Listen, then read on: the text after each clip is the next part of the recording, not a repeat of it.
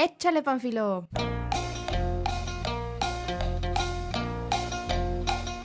¿Eres de los que se la pasa comprando en internet?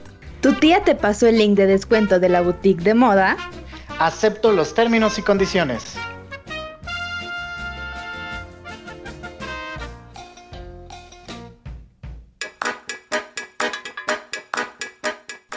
Bienvenidos al segundo episodio de la segunda temporada de La Platicadera. Este que les habla Carlos Chavira, como en cada episodio con el placer de saludarlos.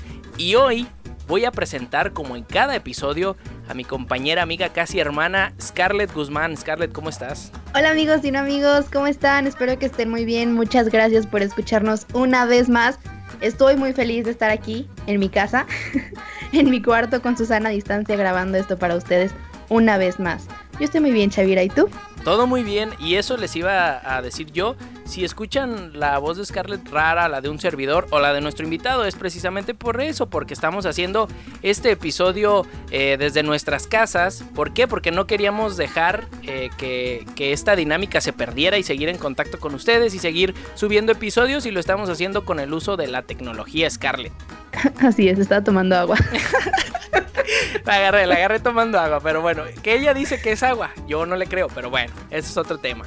Scarlett, ayúdanos por favor a presentar a nuestro invitado especial del día de hoy y a, que nos expliques qué tema, de qué tema vamos a estar hablando, porque tú lo conoces mejor que yo.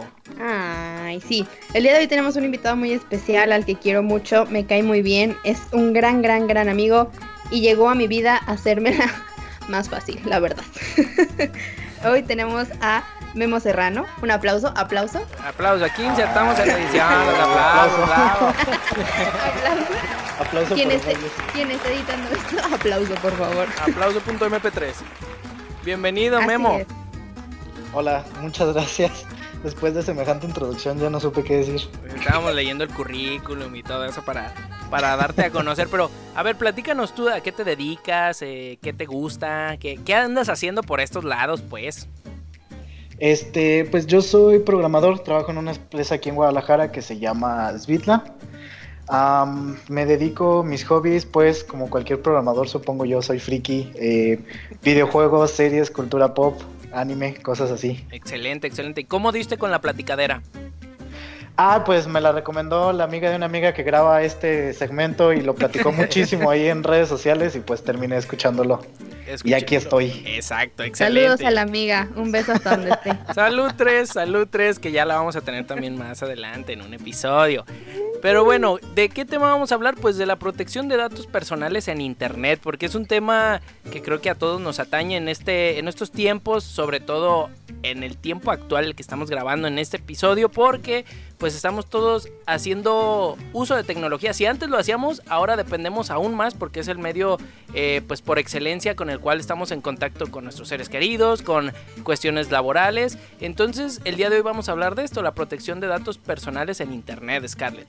Así es, amigos. Yo personalmente soy una señora. Entonces, este tema, la verdad, sí, sí me interesa porque yo tengo miedo hasta de abrir mi, mi correo o si no es una pestaña incógnita. Entonces, Yo- ya quiero saber. ya Yo quiero por eso ya, ya no abro el este tema. Metroflog en cualquier navegador, ya por eso me, me enfoco en abrir mi Metroflog en Google Chrome mejor, más seguro. no es cierto. Pásale a firmar.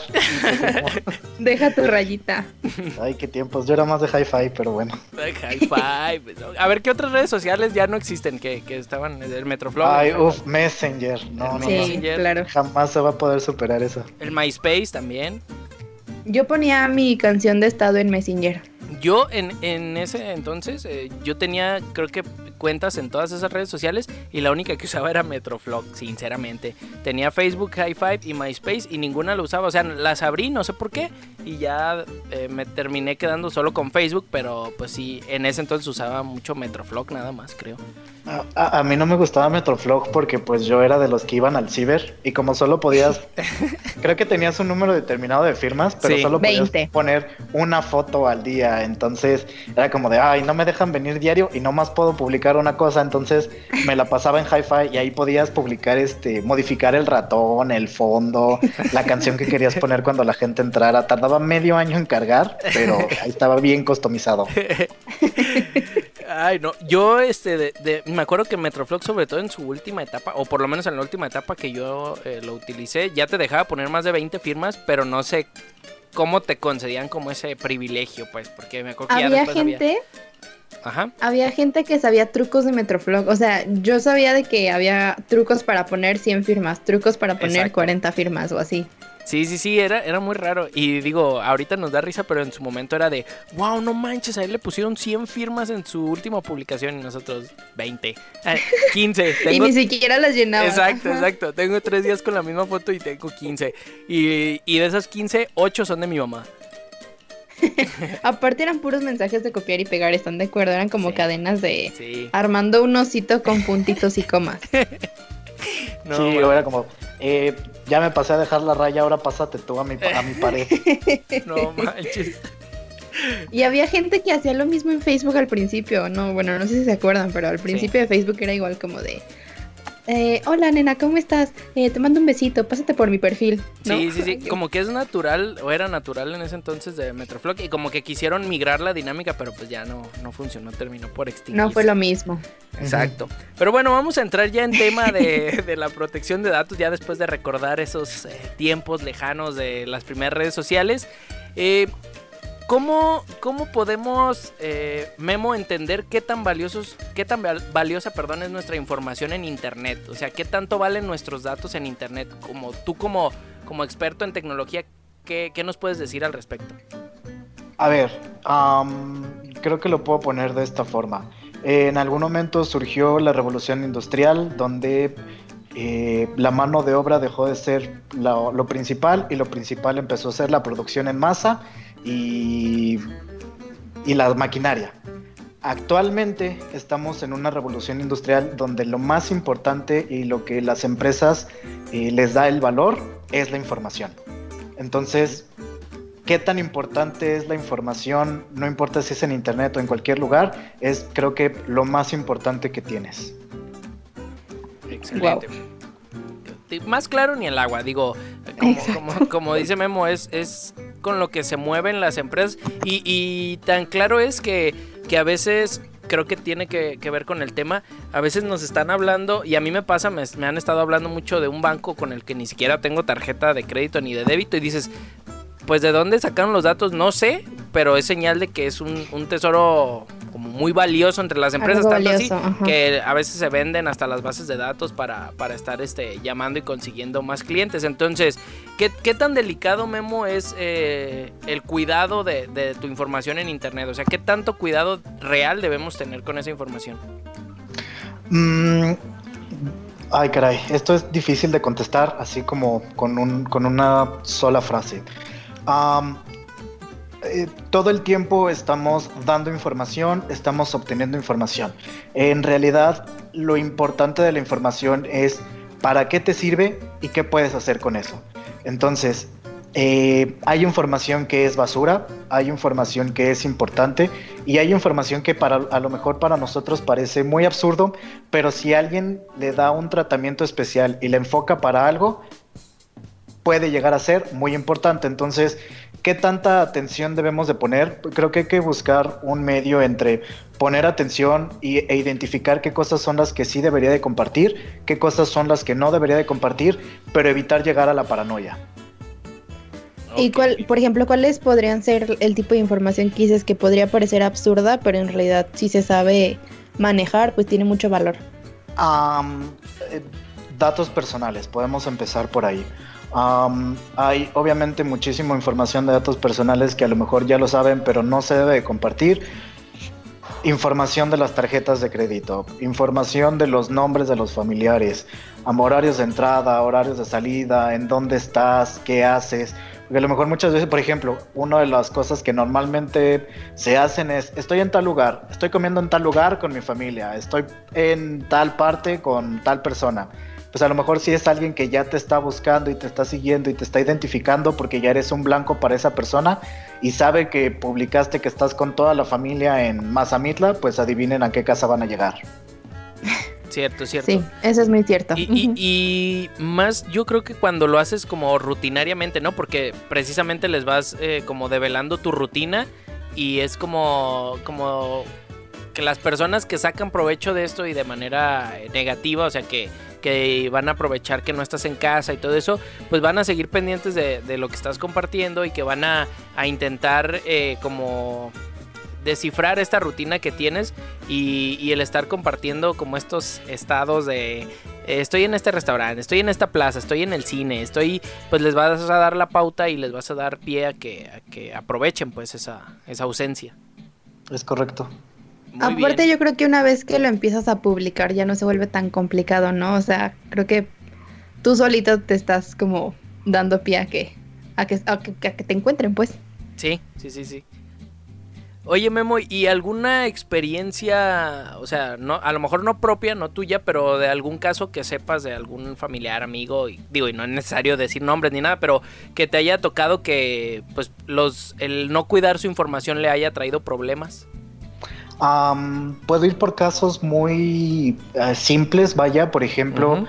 gente que perdió el celular Sí. Pero eh, el celular no lo tiene ni con contraseña ni nada, entonces cualquier persona lo abre y ves, y ves es, es, alguien que quiere hacer mal uso de, de, la información, ¿no? Entonces ves la agenda y lo primero que encuentras es mamá, hermana, papá. Oh.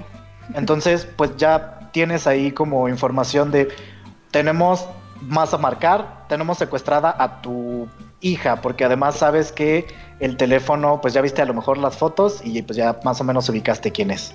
Entonces ahí, sin deberlas ni tenerlas, ya dimos información que no era necesaria tener.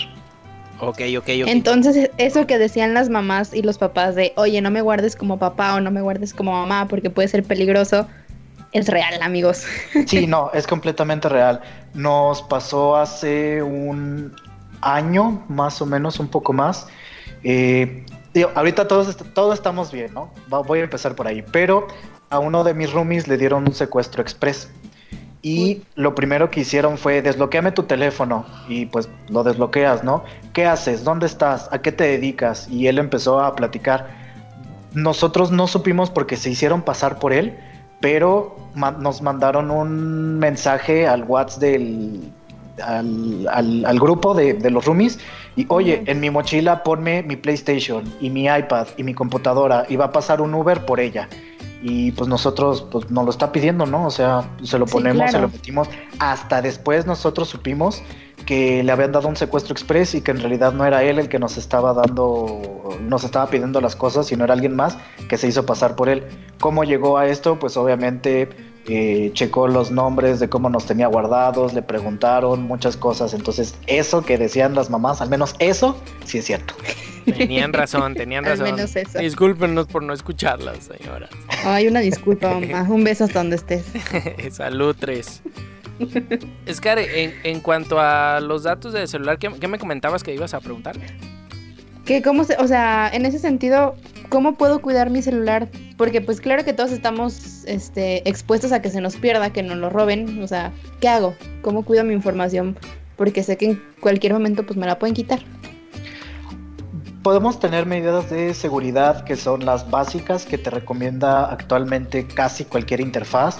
Tu contraseña, tu huella, la detección de biométricos como la identificación de la cara, todo ese tipo de cosas pues nos protegen porque la mayoría de los teléfonos si no tienes ya la contraseña no se pueden desbloquear. Y tratar de tener la menor cantidad de información no necesaria en tu teléfono hay algo muy importante en los datos que se llaman metadatos. Los metadatos son los datos pertenecientes a los datos. Por ejemplo, en una canción, eh, okay. si tú tienes una canción aplausos.mp3, lo importante okay. de, de, la canción es eh, los beats, que son la música. Los metadatos de la, de la canción podrían ser el artista, la pista, eh, el año, el álbum, son cosas que no necesitas para que funcione, okay. pero que de todos modos nosotros añadimos para darle más sentido. De esta forma creo que nosotros podemos poner mucha atención en qué tipo de datos son los importantes para mí y qué tipo de datos los estoy agregando de más y podría no ponerlos. Por ejemplo, lo que decíamos de mamá, papá, o sea, obviamente yo sé que si lo tengo guardado como Guillermo, pues va a ser mi papá, si lo tengo guardado como fulanito, va a ser mi hermano, mi amiga, todo ese tipo de cosas.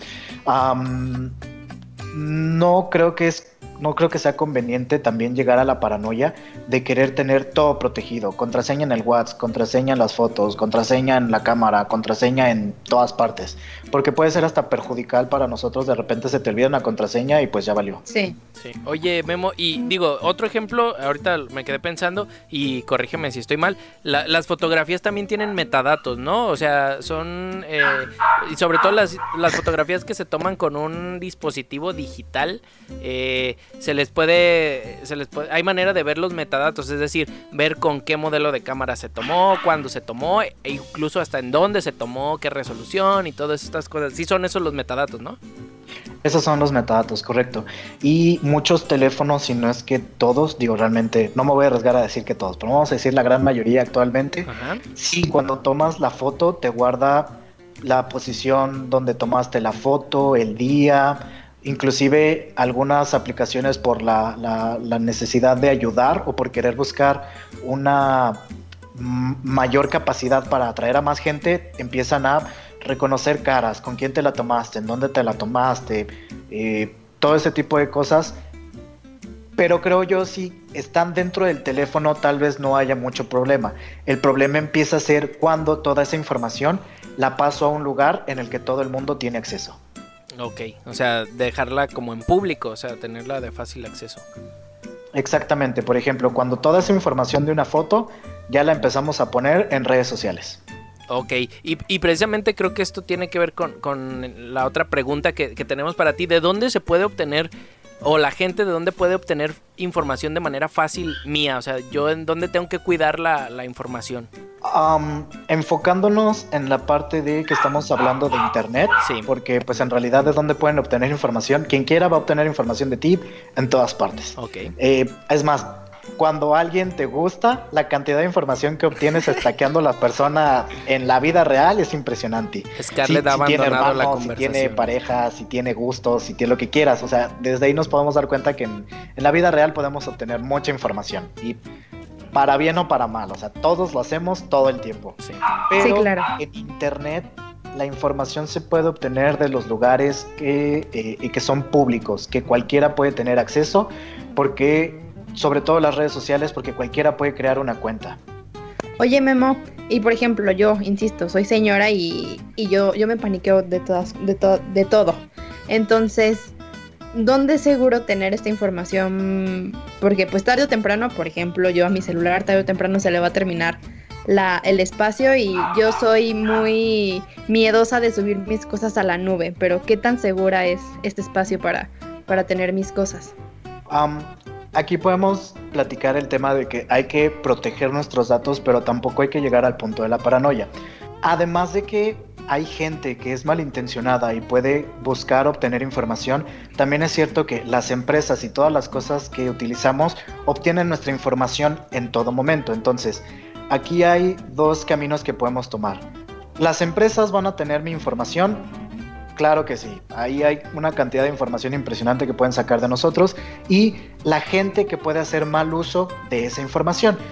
Eh, ¿Qué tan seguras son todas estas plataformas? Ellos siempre tratan de tener la mejor seguridad, sin embargo, todo en el mundo es hackeable. O sea, tal vez requiera mayor cantidad de esfuerzo que en otros lugares, pero al final todo eh, se puede hackear. Ya pasaba en el caso de iCloud, por ejemplo, que hay muchas celebridades que a cada ratito nos enteramos que, ay, tal celebridad fue hackeada y rolaron su pack y si tú lo buscas está en internet ya.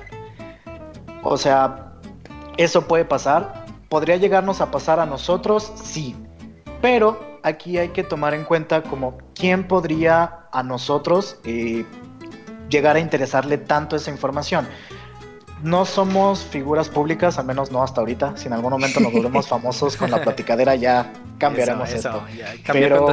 No somos, no somos figura pública, entonces la cantidad de esfuerzo que alguien puede poner para hackearnos a nosotros o para hackear a alguien de dominio público, pues realmente van a elegir a otras personas antes que a ti.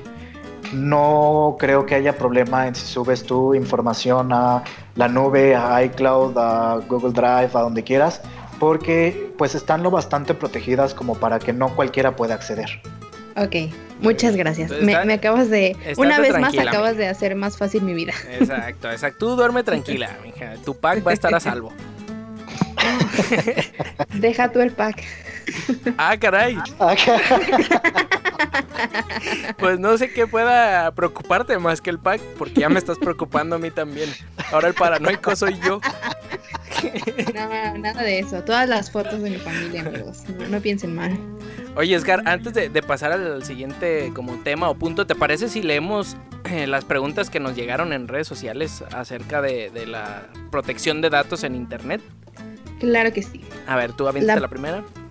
La primera, este, nos la manda Vero Wentz y pregunta, ¿cómo saber que no nos espían? Ella creo que tiene el mismo miedo que yo, en general. Te puedes dar cuenta muy fácil. Primero, como dijimos, poniendo atención en la información que compartes. Cualquiera podría, voy a decir entre comillas, estoy diciendo la seña entre comillas, pero no se me ve, espiando. Porque hay información que yo doy todo el tiempo. Entonces, estábamos hablando de que no voy a poner términos, pero vamos a hablar. El, el hackeo que la gente hace malintencionando, por ejemplo, tratando de descifrar tu contraseña, tratando de vulnerar el sistema, tratando de encontrar ese tipo de cosas en, en las aplicaciones que me van a permitir entrar de una forma incorrecta. Pero también hay una cierta, hay un cierto hackeo, vamos a llamarle, donde son personas que se dedican a obtener información y llega un momento en donde tú diste tanta información que es muy sencillo que se hagan pasar por ti. Entonces, ¿cómo saber si alguien me espía? Lo primero es otra vez poner atención en la cantidad de información que yo doy. Y en segunda creo que podríamos ser eh, poner atención en cómo dejé las cosas. Por ejemplo, hay muchas veces me ha pasado que, oye, me hackearon WhatsApp. Pero ¿qué crees? No te hackearon WhatsApp, simplemente dejaron tu, dejaste tu teléfono ahí y alguien que quería saber tu información inició sesión en línea y pues ahora no te están llegando ni siquiera notificaciones porque alguien más está viendo tus mensajes todo el tiempo. Entonces, si hay un comportamiento extraño en algo que yo no hice y no debería de estar pasando, es donde hay que poner atención. Ok, y por lo general, bueno, a, lo que entiendo es, no es tanto el que alguien haya eh, roto el código y haya entrado y, y hackeado, sino fue un descuido propio y que dejaste, como tú dices, la sesión abierta y eso, y que a lo mejor este lo estamos eh, confundiendo, se está eh, interpretando como un hackeo, pero en realidad pues fue un descuido nuestro y que alguien aprovechó. Es como si dices, eh, se metieron a robar a mi casa y, y- forzaron la chapa. Pues no, no la forzaron, a lo mejor dejaste la puerta abierta y pues la gente entró y se llevó las cosas, ¿no? Es correcto. En cualquier sistema de información, el eslabón más débil de la seguridad es el usuario final. Y esto pasa en todas partes. En las empresas, por ejemplo, siempre ponen muchísima atención en capacitar a las personas en protección de datos eh, personales y sensibles. Porque no importa qué tan protegido esté tu, tu sistema, si al final el eslabón que más puede dar información es el usuario final. Entonces, la mayor cantidad de, de- de hackeos, vamos a llamarle así, no suceden por gente que sepa eh, mil líneas de código y sean de los programadores de las películas que hackean la NASA en cinco minutos, sino más bien por la información que yo le di y qué tan fácil le hice que accediera a mis datos. Excelente. Entonces se podría decir que, perdón Chavira que te No, interrumpa. dale, dale. Entonces se podría decir que las empresas son confiables hasta cierto punto. O sea, ellos realmente tienen un, pues su aviso de privacidad y todas estas cosas. O sea, cumplen con proteger tu información. Hay estándares. Todos los avisos de privacidad y todas las empresas tienen un estándar de seguridad. Quiere decir que van a ser seguras de un nivel eh, hasta un nivel. De ese nivel para abajo son seguras. De ese nivel para arriba ya no te ofrecen nada. Pero volvemos a lo mismo. O sea, eh, por ejemplo, no importa la empresa, cualquier usuario que esté dentro de la empresa, hay información a la que no va a tener acceso, que son información, datos sensibles, que es información que está encriptada. Entonces, aunque esa persona tenga acceso al, al sistema de la empresa, ten por seguro que no va a tener acceso directo a tus datos personales.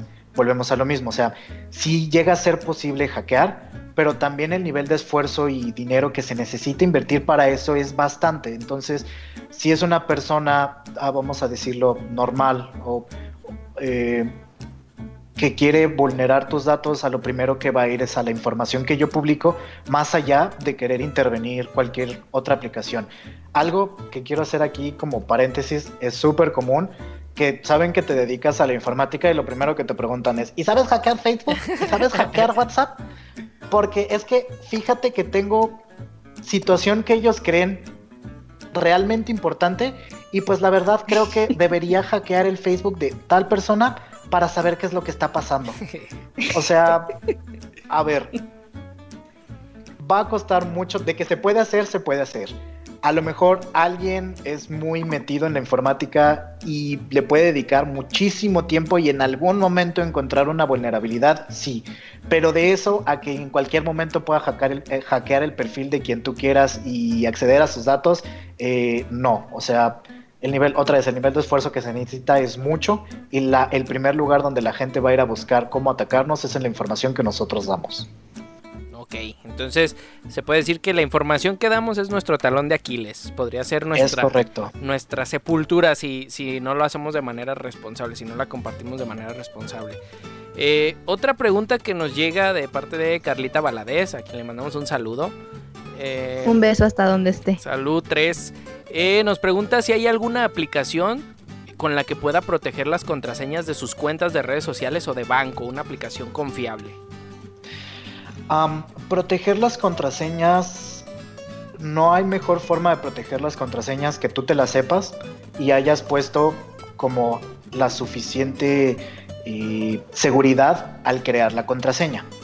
Con las contraseñas podemos hacer unas menciones rápidamente. La primera es no hay mejor contraseña que aquella que tú creas que es sencilla para ti, pero que además tiene caracteres especiales. Por ejemplo, si yo pongo mi nombre y mi cumpleaños, no va a ser una contraseña muy, muy buena porque es información que yo mismo estoy dando.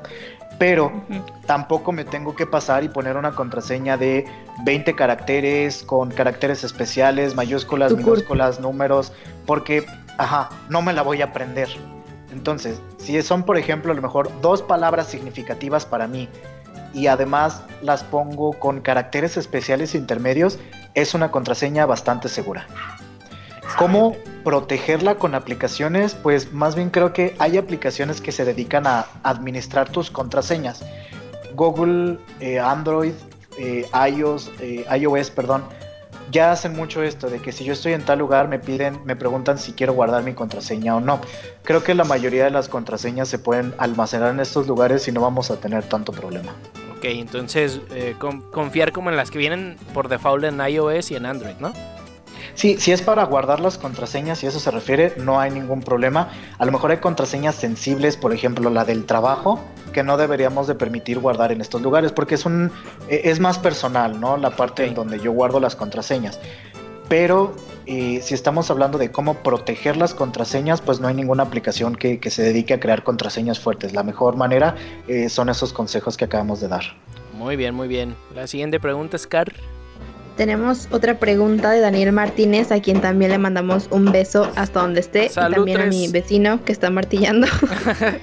un beso hasta donde esté, amigos. Una disculpa. Y bueno, él pregunta.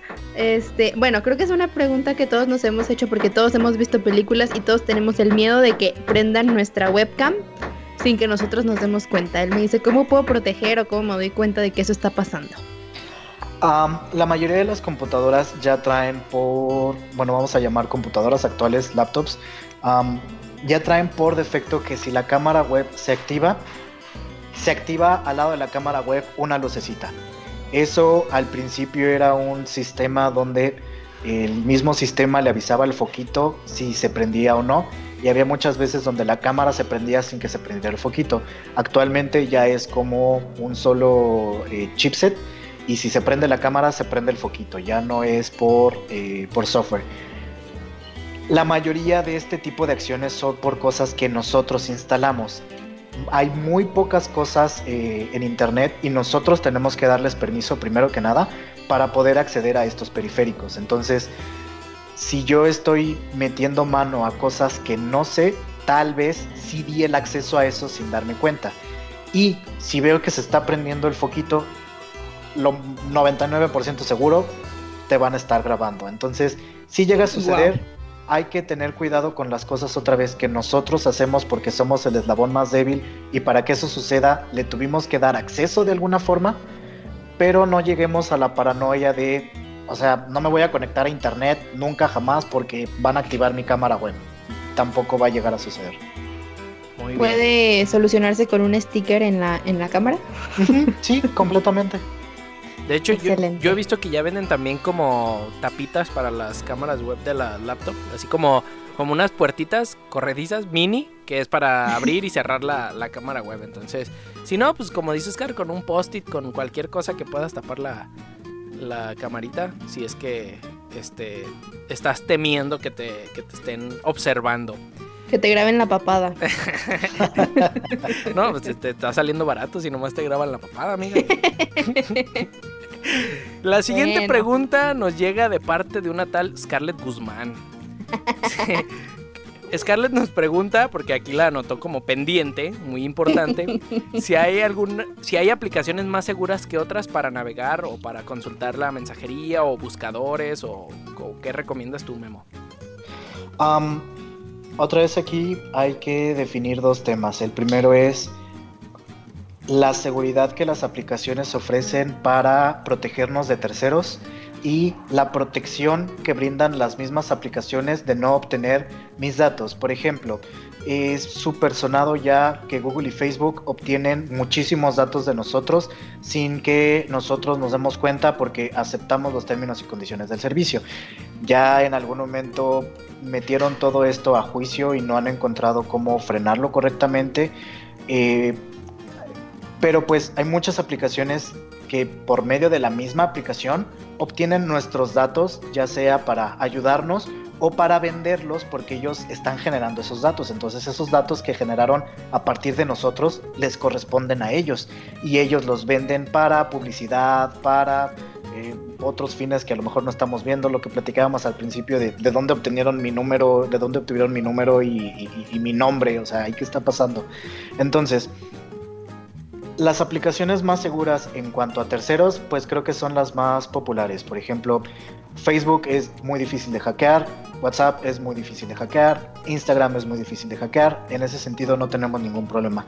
Pero también es correcto que nosotros damos información a esas aplicaciones, o más bien esas aplicaciones obtienen información de nosotros sin que eh, nos estemos dando cuenta. Y uno de los casos más comunes es Google, el buscador. O sea, la cantidad de búsquedas, cómo obtiene información, de qué estoy buscando, de, eh, dónde me encuentro físicamente, si lo estoy buscando en el teléfono, en la computadora, si estoy a través de internet, de datos celulares, si me estoy moviendo, todo ese tipo de cosas que empiezan a, a obtener de ti. En algún momento a mí me pasó que también me volví paranoico con la información y empecé a utilizar cosas que son específicamente para protección de datos personales. Por ejemplo, en vez del buscador de Google, hay uno que se llama DuckDuckGo que lo que promete es que ellos no van a obtener información ni, ni guardar de lo que estás buscando, ni dónde estás, ni en qué dispositivo, ni nada. Ellos simplemente van a ir a buscar en internet, van a encontrar la información de tu búsqueda y te la van a traer. ¿Cuál es la ventaja y la desventaja de esto? La ventaja es que estoy protegiendo mis datos. La desventaja es que a lo mejor yo ya estoy acostumbrado al modo de búsqueda de Google y las búsquedas que me traen no siempre son las mejores los resultados porque estoy acostumbrado a que Google utilice toda esa información sin que yo me dé cuenta para traerme el resultado. Entonces, tal vez me cueste más trabajo encontrar la información en Internet que yo estoy buscando. Llegó un momento en donde yo mismo hice el análisis de aquí. A ver, Google ya tiene mi información, sí, seguramente. La información que yo le estoy dando en la búsqueda, ¿me está afectando? Pues no, porque, o sea, ¿qué pueden obtener de mí? Pizzas que busqué a las 2 de la mañana, tal vez eso no les afecte ni no me afecte a mí. Entonces, ¿qué información le estoy dando? ¿Está generando información? ¿Está obteniendo información de mí? Sí. Considero yo que la facilidad que me da de utilizar todo su entorno es lo suficientemente cómodo como para que yo a cambio esté consciente de esa información y de todos modos lo siga utilizando? A mí en mi caso sí, porque el, la búsqueda, los mapas, eh, la ubicación, todo ese tipo de cosas, Google Assistant, que ya me da la, facilidad de con menos clics, con menos acciones, obtener más cosas, pues realmente a mí no, no me afecta. Muy bien. Oye, Memo, yo tengo otra duda. Ahorita me vino a la mente. Eh, justo lo estábamos platicando fuera de micrófonos. Amo decir fuera de micrófonos, pero bueno. lo estábamos platicando antes de empezar a grabar. Y es esta parte de, por ejemplo, los correos. A mí me llegan varios correos siempre de mi cuenta de, de Apple. De eh, se está gastando o se compró este juego desde tu cuenta. Pero yo me doy cuenta que son falsos a partir de, de que veo de dónde, de dónde vienen o el correo, que son como todas estas letras y números extraños, arroba no sé qué. Entonces, ¿cómo podemos darnos cuenta de, de que las eh, los correos o estas alertas que nos llegan de hackeo, de que se compró tal cosa, son falsas? Muy bien, este tema es bastante interesante y es bastante padre porque se, es, es suplantación de la identidad alguien se está pasando, se está haciendo pasar por otro tercero y está tratando de obtener datos de nosotros. Mucha gente actualmente cuando platicamos este tema me dice, ay, pero es que luego luego se ve cuando son falsos y cuando no. Tal vez para ti sí, pero por algo siguen existiendo, porque siguen funcionando. Hay gente que sigue cayendo en estas trampas. Por eso es que no han desaparecido.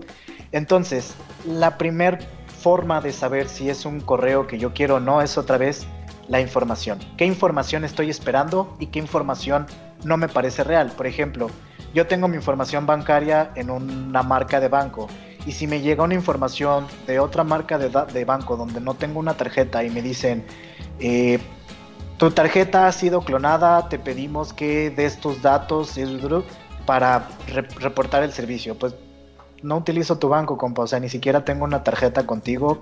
Ahí nos podemos dar cuenta desde un principio que no es información que yo estoy esperando. Pero ¿qué pasa si es información que pudiera ser cierta? Por ejemplo, lo que tú mencionabas de tu Apple ID ha sido utilizado para comprar tal juego. Pues lo primero que puedes hacer es meterte a verificar desde lugares seguros. Por ejemplo, si mi Apple ID fue utilizado para comprar un juego, me puedo meter a la aplicación, y al App Store y checar en compras a ver si se compró o no. Lo segundo es que siempre que hago una compra, se mete, eh, por ejemplo, si tengo un método de pago registrado, se va a ver reflejado el estatus de la compra o no. Entonces, si yo no tengo en ningún lugar el movimiento de ese, de ese juego, entonces me puedo dar cuenta que no es información eh, real. Lo tercero es que las aplicaciones, los, los sistemas de, perdón, las empresas que en las que yo hice mi cuenta, vamos a dar otra vez el ejemplo de la manzanita, jamás me van a pedir mi información por correo o por llamada, porque ellos tienen un sistema protegido, eh, encriptado de punto a punto, con una base de datos protegida, donde mi información también está encriptada, de tal forma que por medio de, por ejemplo, preguntas de autenticación, eh, la contraseña que yo pongo, recuperación de contraseña, o sea, no hay forma en la que ellos puedan meter mano directa para, ah, sí, mira, copio y pego tu contraseña y aquí está. Entonces ellos tampoco van a pedir que yo ingrese mis datos personales en ningún momento. Como tú lo dices también, hay que analizar la estructura del correo. Si encuentras faltas de ortografía, que el logo está mal, que el dominio del correo es apple HSMFJ44, una cosa súper rara, punto Ingi, pues obviamente también no es un correo válido porque el mismo destinatario no es la empresa que yo estoy esperando. Entonces también podemos hacer concordancia de datos, qué cosas sí están siendo reales y qué cosas no. Si después de todo esto todavía, porque hay, hay correos que me han llegado donde está el dominio bien, la información bien, es información que podría llegar a ser real y no tengo cómo consultarla, no tengo cómo corroborarla de otra forma y además eh, no me está pidiendo que yo ingrese información ahí, sino que me está dando, por ejemplo, un link al que yo debería de entrar para iniciar sesión. Hay que tener cuidado también fuera de eso en todo el entorno que estamos viendo qué cosa es, porque muchas veces yo le doy clic a ese enlace y es una página igualita, de verdad. Nos pasó una vez, no sé si te acuerdas que te platiqué, eh, cuando estábamos comprando los boletos para el concierto. Sí, sí, claro. en este caso estábamos comprando los boletos y pues obviamente había mucha presión por conseguirlos porque era un evento único, irrepetible y, e increíble. Es correcto. No había nada de información por parte de ellos. Por parte del evento no había absolutamente nada de información, no sabíamos los precios, qué onda, a partir de cuándo. Y de repente buscando, tratando de, de, entrar antes de, que no se nos fueran a acabar, encontré una página de Ticketmaster en Estados, de ticketmaster.com, donde yo entré y ya decía que se vendían para México. Y yo por, por la desesperación, o sea, hablando Aparte de se todo, veía, o sea, se veía igualita, o sea, se veía real. Eso, se veía exactamente lo mismo. Yo me fijé en el enlace y decía ticketmaster.com, lo compartí y en algún momento le dije, ¿sabes qué? No, porque decía, ¿cómo? Tickets Marter. Ah, sí, o sea, algo estaba mal escrito en, en la ubicación, o sea, en, en la página, pero lo leías rápido y estábamos tan estresados por querer conseguir los boletos que no nos dimos cuenta hasta que como que ya Memo entró al chat donde me lo mandó y me dijo, no, es que fíjate, o sea, está mal escrita la, la ubicación de la página. Sí, o sea, decía ti- Ticket Marter, algo por el estilo. Y entonces, pero te pedía, crea una cuenta, pon tu método de pago, confirma, o sea, ¿cuántas personas no habrán caído en eso y habrán hecho un depósito a una cuenta que jamás regresó su dinero? Entonces, también darnos, poner mucha atención en las direcciones, en que todo esté dentro otra vez del, del sistema que nosotros estamos utilizando normalmente, que sean direcciones apple.com, apple.com.mx, cosas que nosotros sabemos que son correctas y no dejarnos guiar tanto por las apariencias, porque quien quiera hacerse pasar por otra persona lo va a lograr hacer, pero no va a ser exactamente igual. Tenemos que encontrar esos detalles. Muy bien, muy bien. Pues está, creo que demasiado bien explicado para que la gente que nos esté escuchando, pues tomen sus precauciones y sean muy cuidadosos. Ya lo decía Memo, hay Abran gente- los ojos. Exacto, hay gente muy abusiva que, que busca cualquier eh, manera de, de obtener datos y de obviamente sacar beneficios, sobre todo económicos de, de estos. Entonces para que tengan eh, muy en cuenta estos consejos que, que Memo nos da para, para estar pendientes de la información que compartimos por internet. Y antes de, de, pues de despedirnos, todavía tenemos una... una sección que yo creo que, que vale la pena abordar o un tema que son los mitos y realidades en la protección de datos. No sé, Memo, digo, ya nos hablabas de, algunos mitos y, otros casos reales de, en cuanto a protección de datos. A mí uno que se me viene a la mente y que me gustaría ver si, si tú sabes qué tan cierto es esto de que, eh, sobre todo en los dispositivos Android, eh, el micrófono de Google se activa o está activado, está activo, no sé cómo se diga, y, y está escuchando tus conversaciones y de ahí va generando como datos o, te- o vas dándole datos para para este generar pues su, su algoritmo y que al rato porque yo he escuchado que no, yo el otro día estaba hablando de, no sé, de lentes para el sol con un amigo y al ratito me, me empezaron a aparecer anuncios de lentes para el sol en Facebook. Entonces, no sé qué tan cierto sea esto, Memo. Híjole, voy a decir que no tengo pruebas, pero tampoco tengo dudas. Estoy exactamente en la misma situación. Yo, como programador no me puedo meter al dispositivo físicamente para saber en qué momento está prendido y en qué momento no. Pero de verdad, si tú me preguntas a mí, paranoicamente lo crees, sí, sí lo creo, que los dispositivos nos escuchen, porque me han pasado, como tú dices, como ese ejemplo que pusiste descaradamente de cosas que yo jamás había googleado Exacto. no había buscado, o sea, no había forma de cómo el sistema llegara al raciocinio de que esa publicación tenía que ser para mí, pero después de una conversación salió y, y, o sea, estábamos platicando, de repente refresco la página y pum, ahí está, algo que jamás había buscado, que no era un tema de información para mí, que no nunca había hecho una compra, no había como no había como una página creyera que eso era importante para mí y aparece. Entonces, eso, no tengo pruebas, pero tampoco tengo. Exacto. O sea, eh, legalmente no tienes con qué demostrarlo, pero tu experiencia te dice que sí te, te escuchan.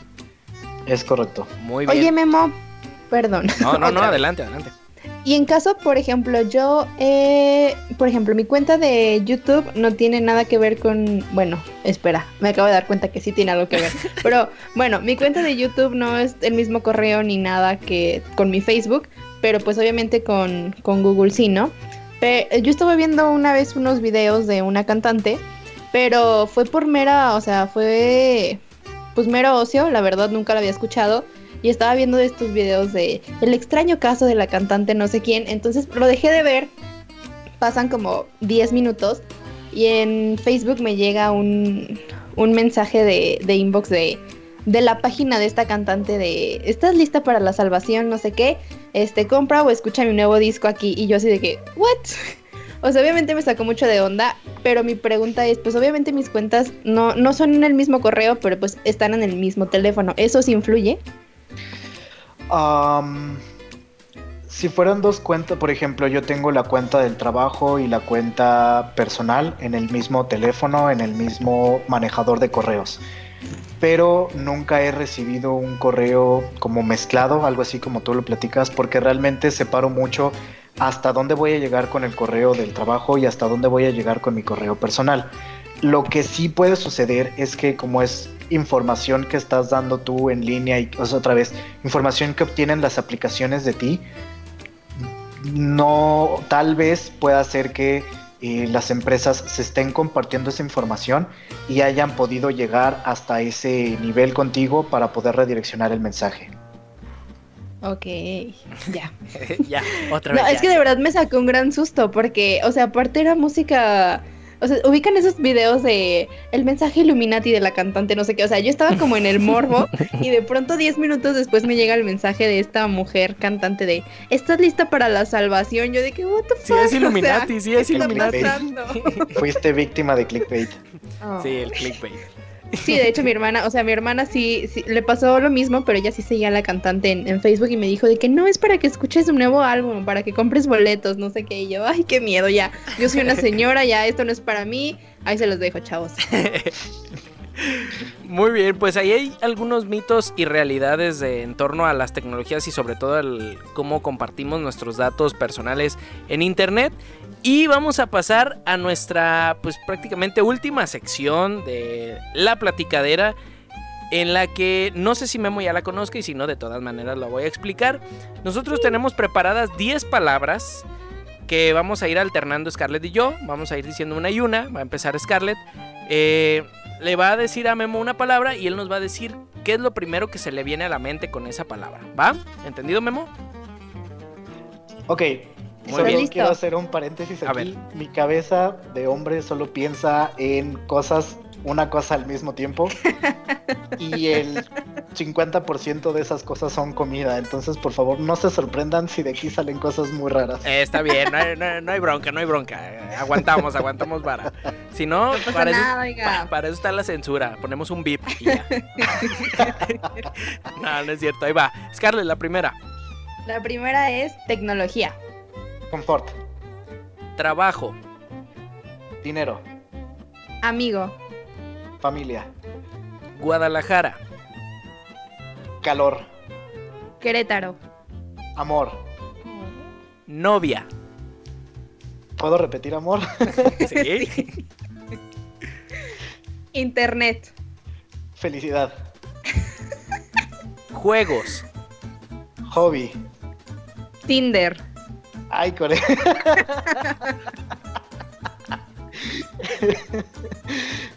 no sé qué decir de esa palabra. Siguiente.